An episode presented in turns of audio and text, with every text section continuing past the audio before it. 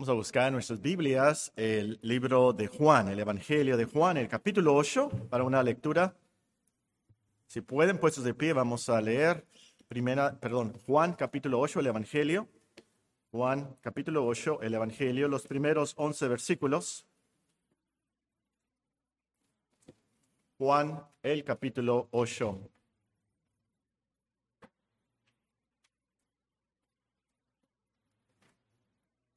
Ustedes siguen con sus vistas la lectura y luego vamos a permanecer de pie para otra lectura en el libro de los Salmos a manera de oración. En el pasaje de Juan capítulo 8 nos dice, y Jesús se fue al monte de los olivos y por la mañana volvió al templo y todo el pueblo venía a él, sentado, él les enseñaba. Entonces los escribas y los fariseos le trajeron una mujer sorprendida en adulterio y poniéndole en medio, le dijeron, Maestro, esta mujer ha sido sorprendida en el acto mismo de adulterio. Y la ley nos mandó Moisés apedrear a tales mujeres. Tú pues, ¿qué dices? Mas esto decían tentándole para poder acusarle. Pero Jesús, inclinado hacia el suelo, escribía en tierra con el dedo. Y como insistieran en preguntarle, se enderezó y les dijo, El que de vosotros esté sin pecado, sea el primero en arrojar la, primera, la piedra contra ella. Inclinándose de nuevo hacia el suelo, siguió escribiendo en tierra. Pero ellos al oír esto, acusados por su conciencia, salían uno a uno, comenzando desde los más viejos hasta los postreros. Y quedó solo Jesús y la mujer que estaba en medio. Enderezándose Jesús y no viendo a nadie sino a la mujer, le dijo, Mujer, ¿dónde están los que te acusaban? Los, ¿Dónde están los que te acusaban? ¿Ninguno te condenó? Ella dijo, Ninguno, Señor. Entonces Jesús le dijo, ni yo te condeno, ni yo te condeno, vete y no peques más. Y vamos a leer todos juntos del Salmo 119, comenzando en el versículo 145, Salmo 119, el versículo 145 al versículo 152, apropiándonos de esta oración del salmista. Salmo 119, versículo 145 a 152 todos juntos en voz alta. Clamé con todo mi corazón, respóndeme Jehová, y guardaré tus estatutos. A ti clamé, sálvame, y guardaré tus testimonios. Me anticipé al alba y clamé, se en tu palabra. Se anticiparon mis ojos a las vigilias de la noche para meditar en tus mandatos. Oye mi voz conforme a tu misericordia. Oh Jehová, vivifícame conforme a tu juicio. Se acercaron a la maldad los que me persiguen, se alejaron de tu ley. Cercano estás tú, oh Jehová, y todos tus mandamientos son verdad.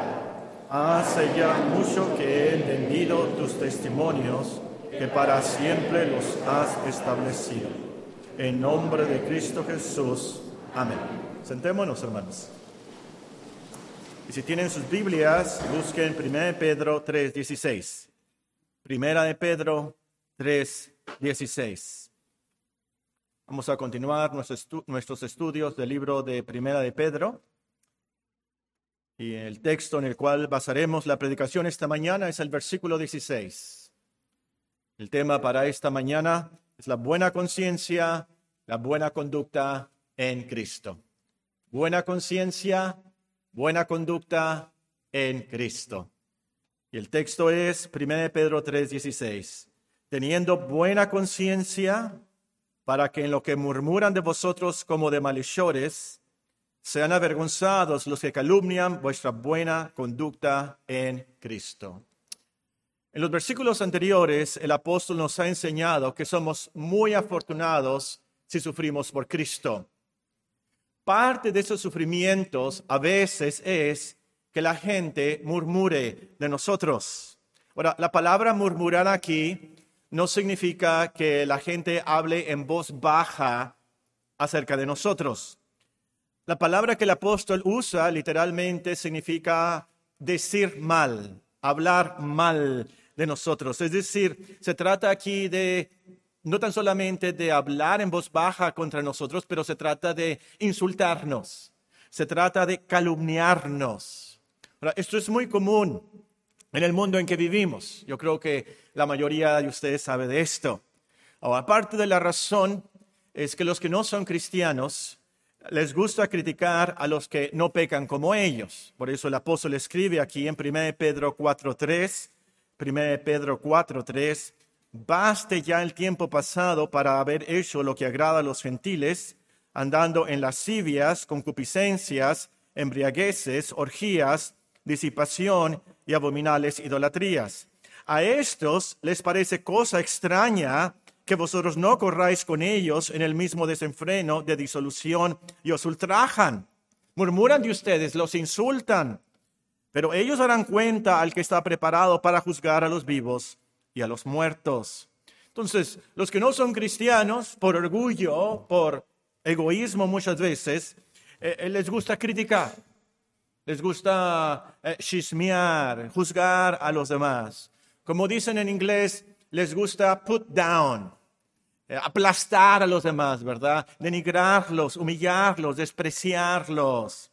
en los tiempos del apóstol Pedro, murmuraban contra los cristianos que los cristianos eran ateos, porque los cristianos no adoraban, por supuesto, a los dioses de los romanos y los griegos, que eran politeístas. Muchos dioses, ellos decían, esos son ateos. O también decían que eran caníbales, que los cristianos eran caníbales porque participaban de la Santa Cena y hablaban, por supuesto, de la sangre de, y, del pan como el cuerpo, y, y estos son caníbales.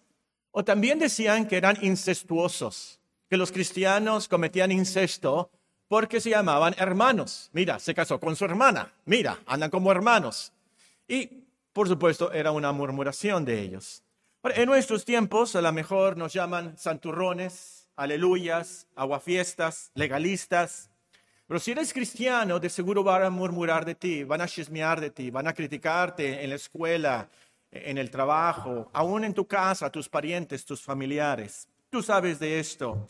Eh, y la gente es muy hipócrita. Yo, yo probablemente eh, me di cuenta de esto hasta los 25, 30 años de edad.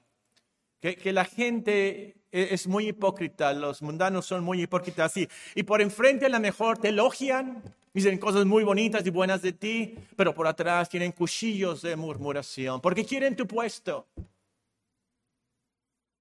porque quieren que ellos son los principales, los mejores, los demás, Y esa es la actitud, por supuesto, del mundo.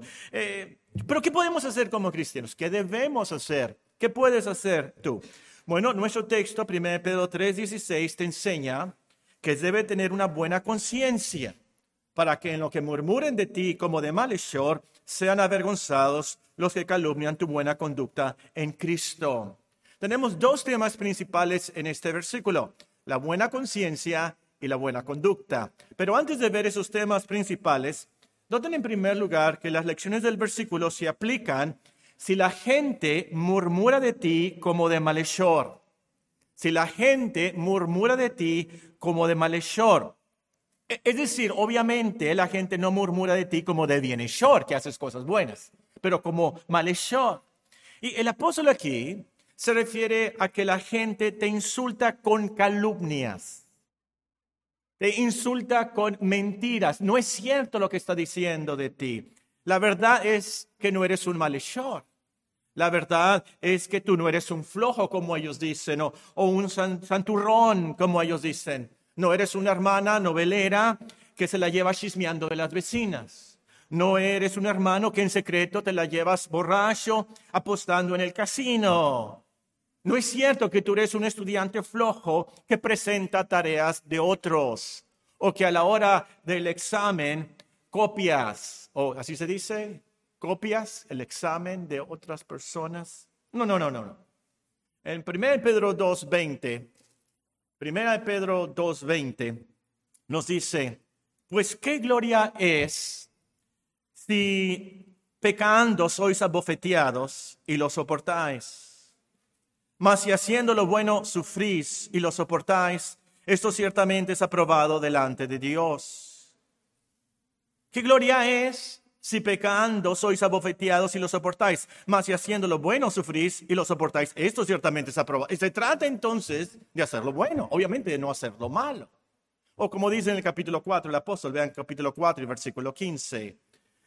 1 Pedro, el capítulo 4, el versículo 15. Así que ninguno de vosotros padezca como homicida, o ladrón, o malhechor, o por entremeterse en lo ajeno. Obviamente. Pero si alguno padece como cristiano, no se avergüence, sino glorifique a Dios por ello. No olviden esas palabras. Glorifique a Dios por ello. Entonces, por eso las lecciones de nuestro versículo se aplican si la gente murmura de ti como de malhechor. No es verdad.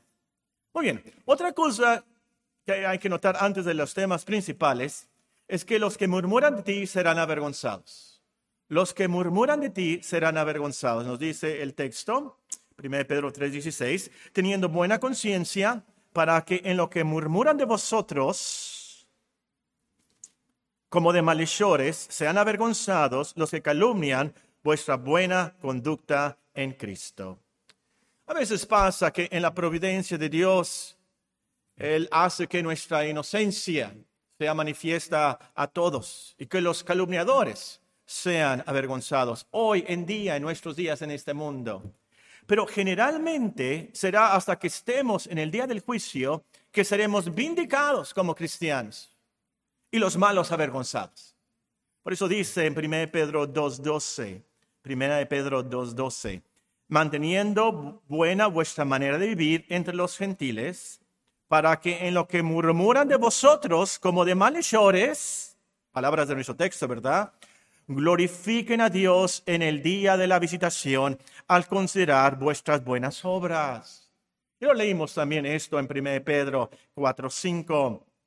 A esto les parece cosa extraña que vosotros no corráis con ellos en el mismo desenfreno de disolución y os ultrajan. Pero ellos darán cuenta al que está preparado para juzgar a los vivos y a los muertos. Y ser avergonzados en ese día va a ser algo de lo más terrible. Va a ser algo de lo más terrible. Se trata de estar avergonzados delante de la gloriosa y tremenda justicia de Dios. En el día del juicio, ante Dios Santísimo.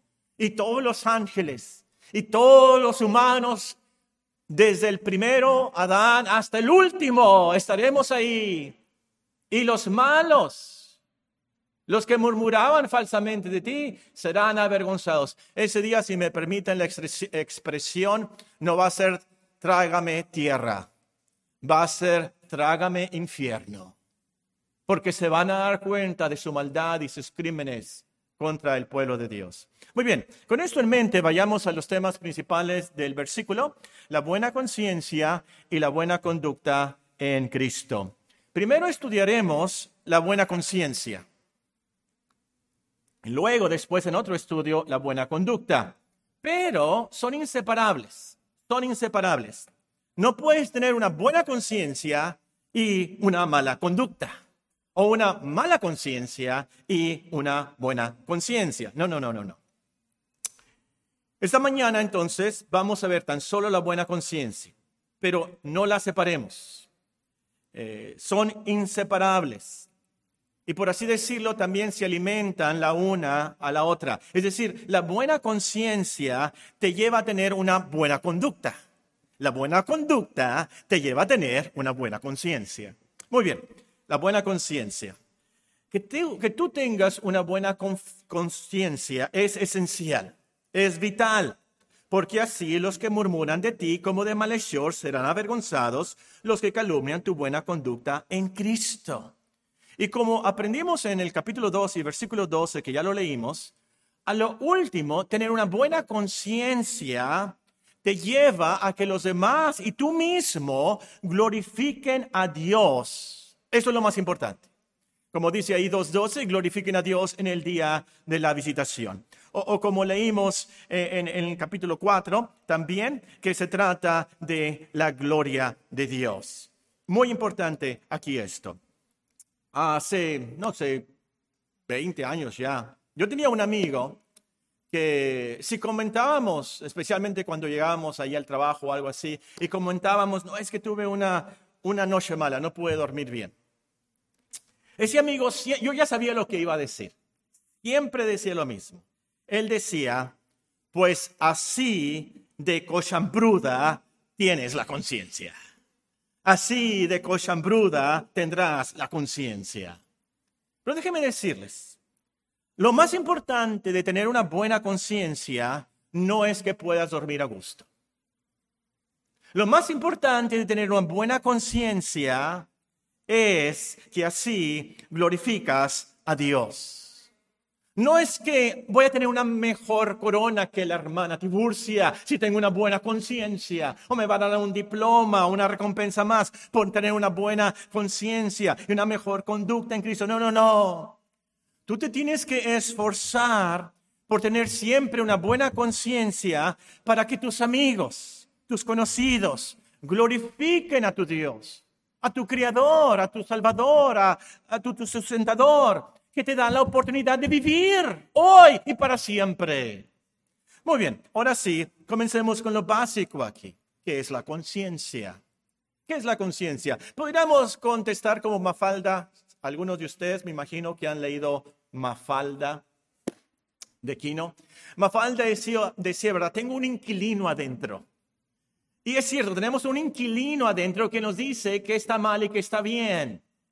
Pero mejor que veamos la definición del apóstol Pablo. Él dice en Romanos, el capítulo 2, que la conciencia es parte del hombre interior que nos da la razón si estamos bien o estamos mal y nos defiende o no nos defiende la conciencia de lo que hacemos o lo que vamos a hacer. Es por la conciencia, este gran don de Dios, que sabemos si las cosas están bien o están mal, según Él. Y es un gran don de Dios. Y, es muy poderoso. Leímos en Juan 8. Es impresionante. Una mujer sorprendida en adulterio por ley la tenían que apedrear. Nuestro Señor Jesucristo, sabio de sabios, por supuesto, conociendo el corazón de ellos y la hipocresía de ellos, les dijo, muy bien, eh, eh, el que sea sin pecado, que tire la primera piedra. Y es increíble, pero este es nuestro Señor Jesucristo, por supuesto, y es el poder de la conciencia que esos fariseos, esos ancianos sacerdotes, esos escribas, abogados de su tiempo de la ley de Dios, santos de santos según ellos, todos se fueron uno a uno, desde el más viejo hasta el postrero. poderosa la conciencia que Dios nos ha dado. Pero el problema es que desde que Adán y Eva pecaron, Nuestras conciencias no son perfectas. El problema es que muchos han pecado tanto que dice el apóstol que su conciencia está corrompida, está cauterizada. De tal manera que hay algunos narcotraficantes, asesinos, sicarios, pueden matar como si fuera un juego. A ver, ¿cuántos mato? Los caníbales, por supuesto, conocen de los caníbales que ellos se alegraban por matar a alguien y se alegraban por comérselo. Pero ¿cómo? Algunos mienten. Hoy en día, no estoy hablando de caníbales. Mienten, roban, desobedecen a sus padres, tienen relaciones sexuales antes del matrimonio, como si nada, sin nada de temor, nada de conciencia de pecado. Eso es horrible. Entonces, tienes que tener una buena conciencia, es decir, una que no tiene ofensa contra Dios y contra los demás. Una conciencia que no tiene remordimiento, sentimientos de culpa, que te ayude a tener una buena conducta en Cristo, que te ayude a hacer lo bueno, rechazar lo malo para honrar a tu gran Dios justo y santo. Entonces lo práctico aquí es ¿Cómo puedes tener tú una buena conciencia? ¿Puedo yo tener una buena conciencia?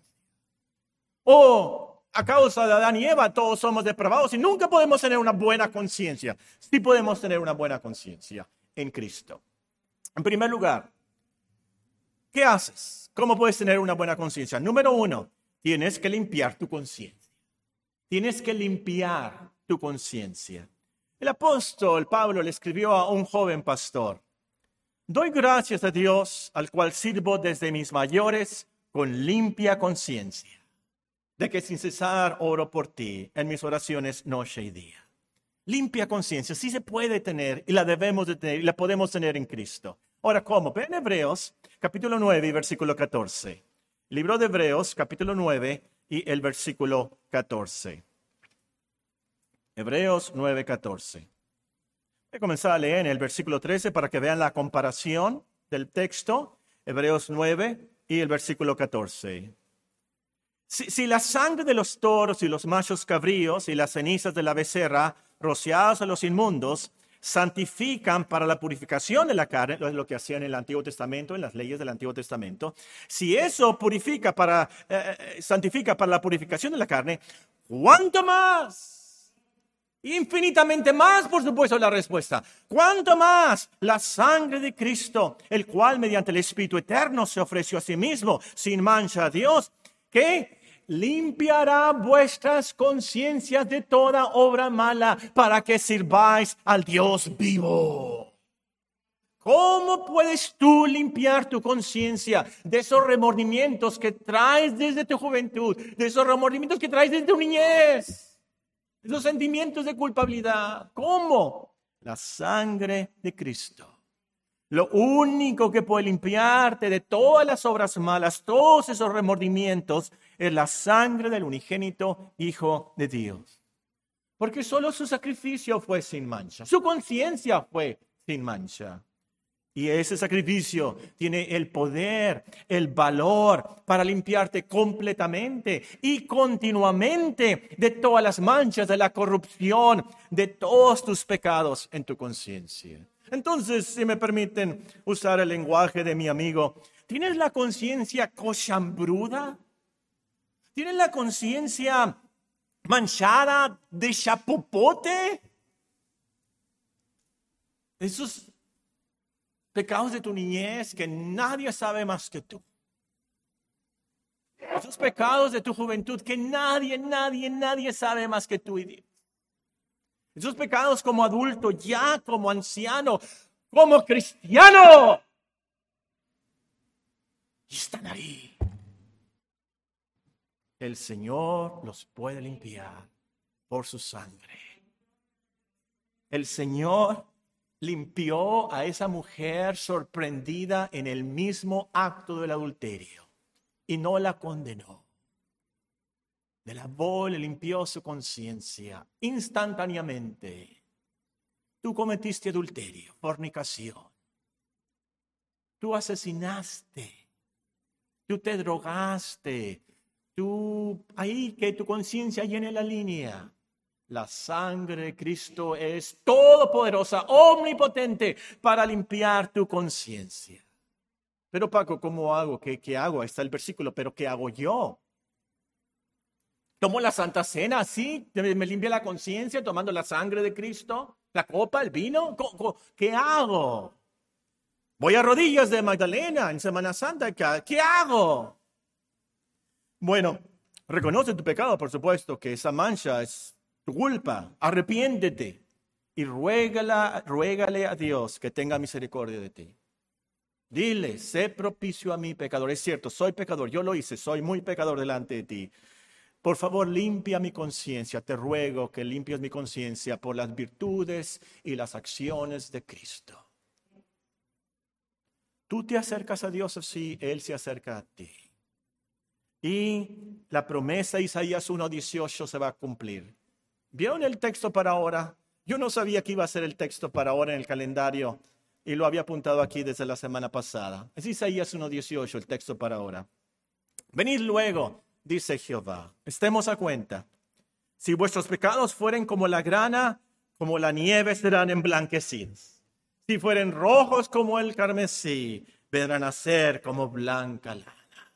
Delante de Dios, en Cristo, tu conciencia totalmente blanca, limpia, brillante. ¿Han visto la nieve cuando el sol la refleja tan brillante? Me dicen que eso quema tanto como el sol mismo por el reflejo, ¿verdad? Que hace la nieve blanca. ¿Cómo puedes tener una buena conciencia? Tienes que limpiar tu conciencia, número uno. Número dos, tienes que educar fortalecer tu conciencia. Tienes que educar y fortalecer tu conciencia. Vamos aquí a unos versículos de 1 Corintios, 1 Corintios capítulo 8. 1 Corintios, el capítulo 8. 1 Corintios 8 y versículo 7. Pero no en todos hay este conocimiento, es decir, les falta educación, les falta conocimiento, porque algunos, habituados hasta aquí a los ídolos, comen eh, como sacrificado a ídolos, y su conciencia, siendo que, siendo débil, se contamina. Si bien la vianda no nos hace más aceptos ante Dios, pues ni porque comamos seremos más, ni porque no comamos seremos menos. Pero mirad que esa libertad vuestra no venga a ser tropezadero para los débiles. Porque si alguno te ve a ti, que tienes conocimiento, tú estás educado en las cosas de Dios, sentado a la mesa en lugar de, ídolos, la conciencia de aquel que es débil no será estimulada a comer de los sacrificados a los ídolos. Y por el conocimiento tuyo se perderá el hermano débil por quien Cristo murió. De esta manera, pues, pecando contra los hermanos, hiriendo su débil conciencia, contra Cristo pecáis. Por lo cual, si la comida le es a mi hermano ocasión de caer, no comeré carne jamás, para no poner tropiezo a mi hermano. Muy bien. Es otra cosa lo que el apóstol menciona aquí, pero vemos que hay hermanos con una conciencia débil, que les falta educación, les falta fortalecer su conciencia. Entonces, lógicamente, para tener una buena conciencia, tenemos que tener una conciencia educada, una conciencia fortalecida. Los hermanos con una conciencia débil, entonces, como leemos en este pasaje, son afectados, se afectan por las cosas que otros hacen o no hacen. Se afectan y no tienen una buena conducta en Cristo a lo último. Ese es el problema, por supuesto. Por ejemplo, a lo mejor usted conoce a una persona así. Eh, cree que tiene una buena conciencia porque nunca ha robado. En su vida no ha robado ni una uva del superley. Ni un pedacito de queso ahí, Voy a probar para ver si compro un pedacito de queso. No. No se ha pasado un alto ni en amarillo. Se lava los dientes tres veces al día. Pero no tiene ningún problema en no adorar al Señor. No tiene ningún problema en no orar ni siquiera por la comida. Por supuesto, no tiene ningún problema en no convivir con los hermanos. Está mal, la conciencia está débil, está mal educada, por supuesto, mal educada.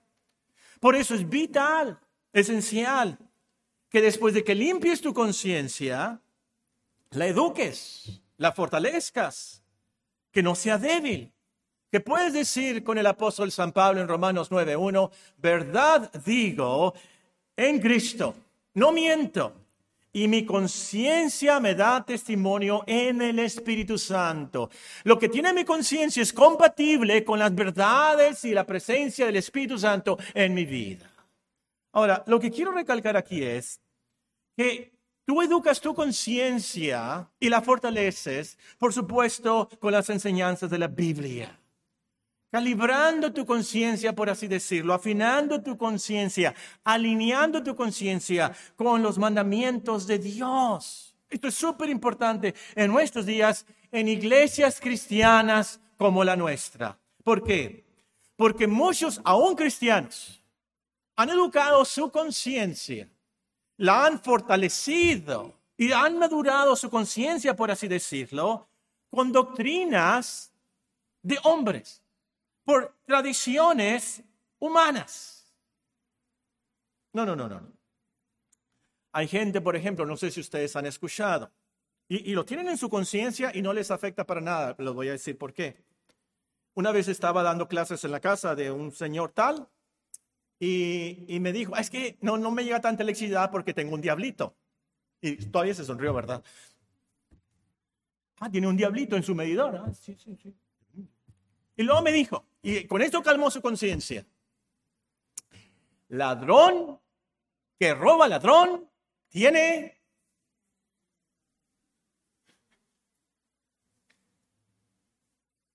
Su conciencia, según él, limpia. Según él tiene una buena conciencia.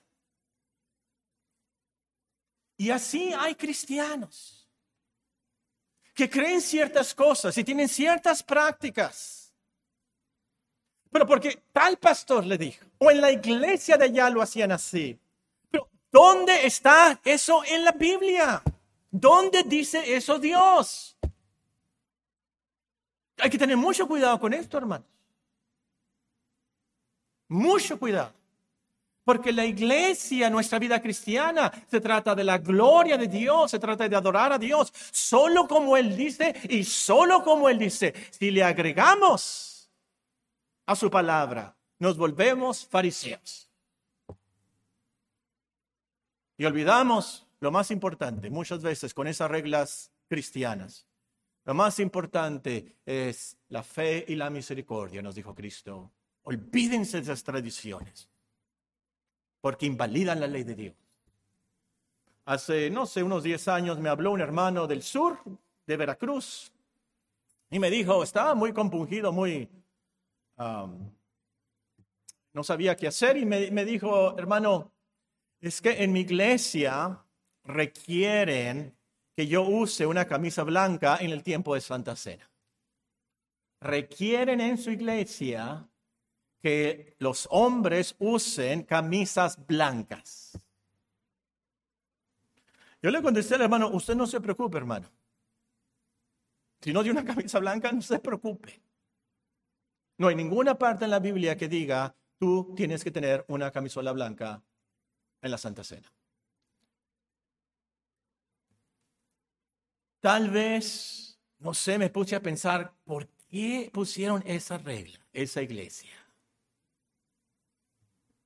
Por más que pensé y me imaginé, bueno, a lo mejor en el sur de México llegaron los aztecas, llegaron, hay aztecas en esa área de, todavía hablan el agua en esa área de Veracruz y a lo mejor llegaron sin nada. Y le dijeron, por favor, porte una camisola. Ahora, y las únicas camisolas que había en ese tiempo eran blancas y ya te... Me puse a pensar, ¿cómo pusieron esa regla? Tal vez en la historia, en su lugar, esa iglesia necesitó hacer tal regla pero no está en la palabra de Dios. Y ha seguido a través de los años y ahora de los siglos y sigue esa regla en esa iglesia en Veracruz hoy en día. Y hoy en día, aquí en Hermosillo, hay iglesias que ponen sus reglas. Y no vayas aquí, no vayas ahí, no vayas esto. No ¿Y dónde está eso en la Biblia? El problema es que a nombre de santidad, a nombre de cristianismo, se olvidan de lo más importante, la misericordia y la fe. No me importa si viene una prostituta en minifalda a la iglesia, si viene a escuchar el Evangelio. No importa. No, pero es que ese vaya y está en la iglesia escuchando el Evangelio. Tengamos compasión, tengamos fe en Dios. Creo que eso es suficiente, ¿me entienden lo que quiero decir? ¿Cómo puedes tener una buena conciencia? Tienes que limpiar tu conciencia, tienes que educarla para que esté bien fortalecida, no sea débil. En último lugar, tienes que procurar mantener siempre esa buena conciencia. Procurar mantener siempre esa buena conciencia. Vamos a 1 Timoteo, el pasaje que leímos, el capítulo 1. Voy a leer dos textos. 1 Timoteo 1 y el versículo 5. 1 Timoteo 1 y versículo 5. Pues el propósito de este mandamiento es el amor nacido de corazón limpio y de buena conciencia y de fe no fingida, de las cuales, desviándose algunos, se apartaron a vana palabrería. Pero vean qué tan peligroso es esto. Vamos ahora al versículo 18. 1 Timoteo 1:18. Este mandamiento, hijo Timoteo, te encargo para que conforme las profecías que hicieron antes en cuanto a ti, milites por ellas la buena milicia, manteniendo la fe, manteniendo la fe y buena conciencia, desechando la cual naufragaron en cuanto a la fe algunos, de los cuales son Himeneo y Alejandro, a quienes entregué a Satanás para que aprendan a no blasfemar. En Hechos, ahora si tienen sus Biblias, quiero que todos vean este versículo porque de aquí saqué las palabras de esta lección. Hechos capítulo 24 y versículo 14. Hechos 24, 14.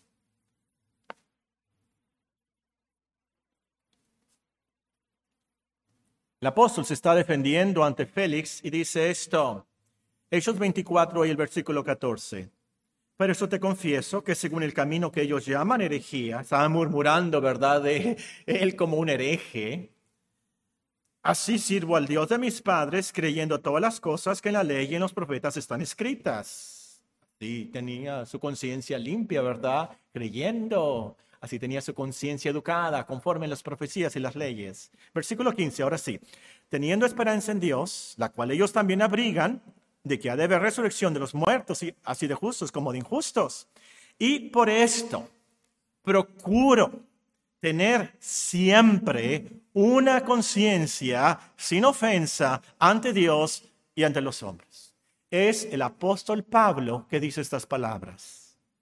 Yo siempre procuro, yo me esfuerzo, yo hago todo lo posible de tener siempre, mantener siempre una conciencia sin ofensa ante Dios y ante los hombres. De eso se trata aquí. Hay muchos, y yo creo a lo mejor ustedes me pueden dar nombres aquí también, y eso es muy triste. Hay muchos que han creído el Evangelio superficialmente. Hacen una decisión y hacen una oración también, según ellos y creen que es todo lo que tienen que hacer para que Dios los acepte, para ser cristianos, es todo. Yo ya hice mi oración, yo ya hice mi decisión. Como que compran un seguro de vida celestial, ¿verdad? Si por acaso es verdad esto, pues yo ya la hice, ya hice una decisión, ya hice una oración, así no me voy al infierno. Pero no hay arrepentimiento, no hay amor por Cristo, no hay fe real en Cristo. Por lo cual, no mantienen su conciencia, no se cuidan de herir su conciencia cristiana y por supuesto a lo último, no tienen una buena conducta en Cristo. Pero como leímos aquí en Timoteo, no mantener la fe y buena conciencia es muy, pero muy peligroso. Tenemos como cristianos, aun si fuéramos un apóstol, lo tuviéramos que hacer. Súper importante. Ahora la pregunta práctica aquí es, y con eso terminamos, ¿cómo es que tú mantienes siempre una buena conciencia? ¿Cómo es que tú mantienes siempre una buena conciencia? No solamente un día, pero siempre. Y tienes que procurarlo. ¿Cómo haces eso? Muy bien, número uno, número uno. Todos los días, a toda hora, escucha tu conciencia y arrepiéntete de toda ofensa contra Dios y los demás. Todos los días, a toda hora, escucha tu conciencia y arrepiéntete de toda ofensa contra Dios y los demás. Por supuesto, lo mejor es que al escuchar tu conciencia, inmediatamente te arrepientes. Es lo mejor. Que resuelvas el pecado contra Dios o contra los demás. Como el, el hijo pródigo, ¿se acuerdan? Fue y le dijo a su padre, yo he pecado contra Dios y contra ti.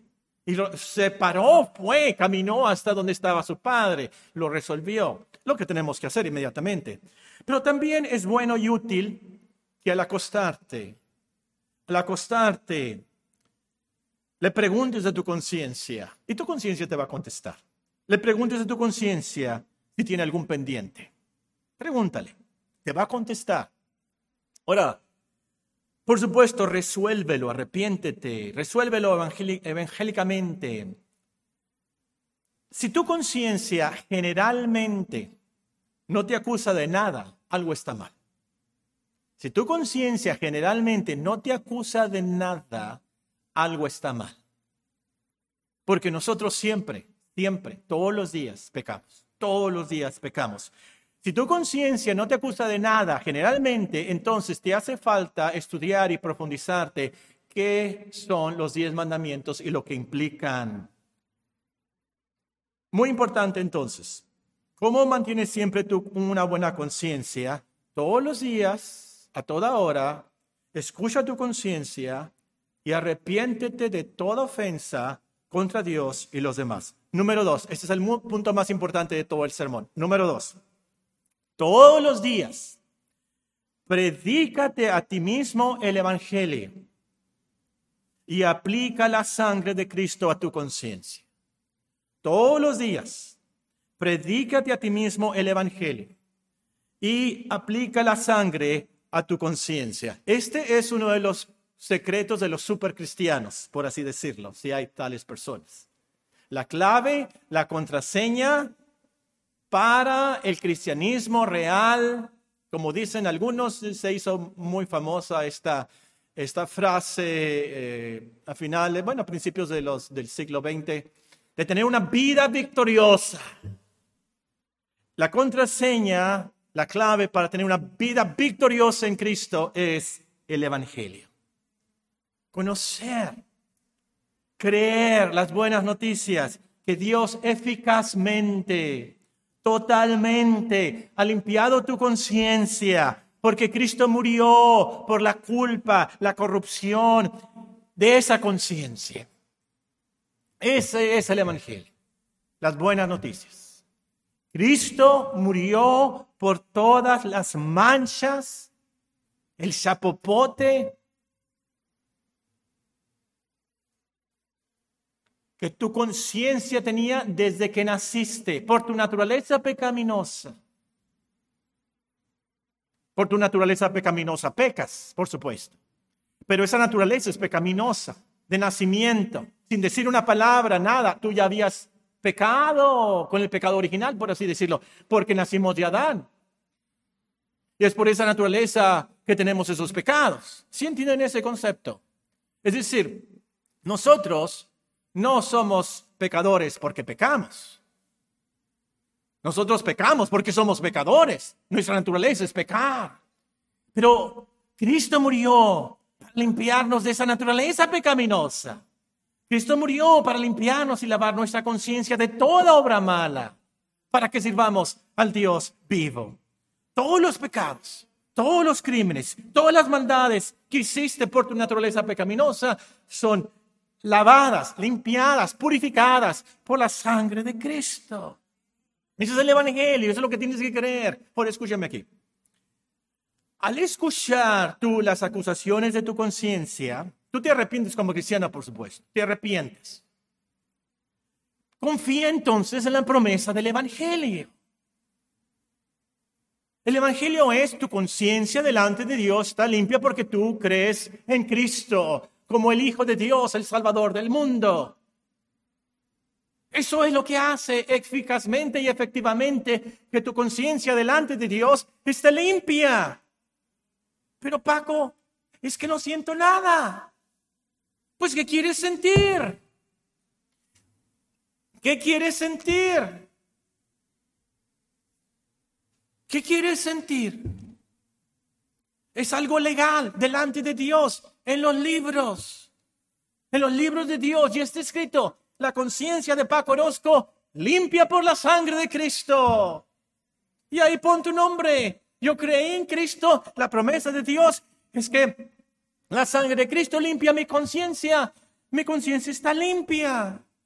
Y déjame decirte, yo, yo he estado ahí. Tu, tu conciencia te sigue acusando. Entonces lo que tienes que hacer es educarla educarla bíblicamente. Es decir, que se aprenda tu conciencia, Isaías 1.18, el versículo de hoy en el calendario. Si vuestros pecados fueren como la grana, como la nieve serán emblanquecidos. Si fueren rojos como el carmesí, vendrán a ser como blanca lana. Conciencia, escucha lo que dice Dios de ti. Si confesamos nuestros pecados, Él es fiel y justo. Él, Él es fiel y justo para limpiarnos de toda maldad, conciencia.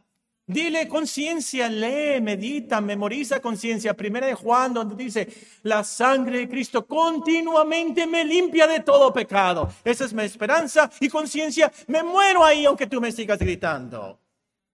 Es más, te sigue gritando la conciencia, no le hagas caso. Es la voz del diablo. Es la voz del diablo. El diablo es ¿Cómo se llaman los que tienen los muñequitos y hablan así? ¿Ventríloco?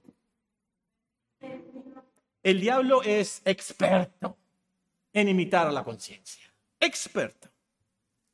Pero como dice en 1 Juan, para mí esto es muy emocionante, lo de 1 Juan 3, cuando dice, si tu corazón, si tu conciencia te acusa, no le hagas caso. Dios es mayor que tu corazón, que tu conciencia. Es lo que quieres tú.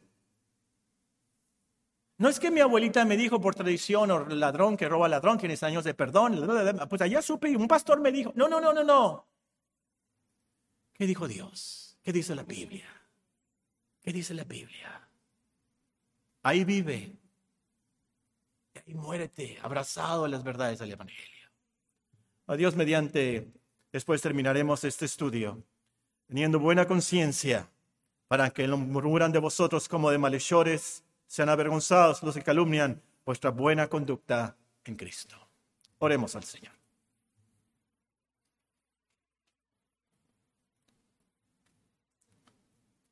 Padre Santísimo, nuestro gran Dios,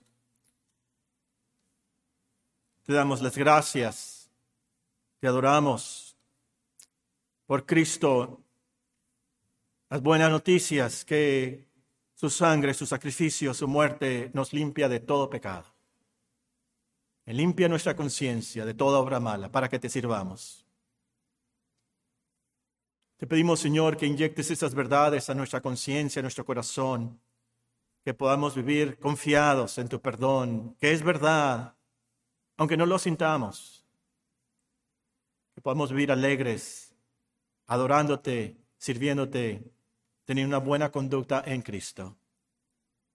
Pedimos por nuestros hijos, aún en la escuela dominical, que ellos aprendan estas verdades del Evangelio, que Cristo es tu Hijo, el gran Salvador del mundo. Ayúdanos en esta semana especialmente, internece en nuestros corazones a las verdades de la pasión de Cristo, su vida, su muerte, resurrección por nosotros. En su nombre bendito te lo pedimos.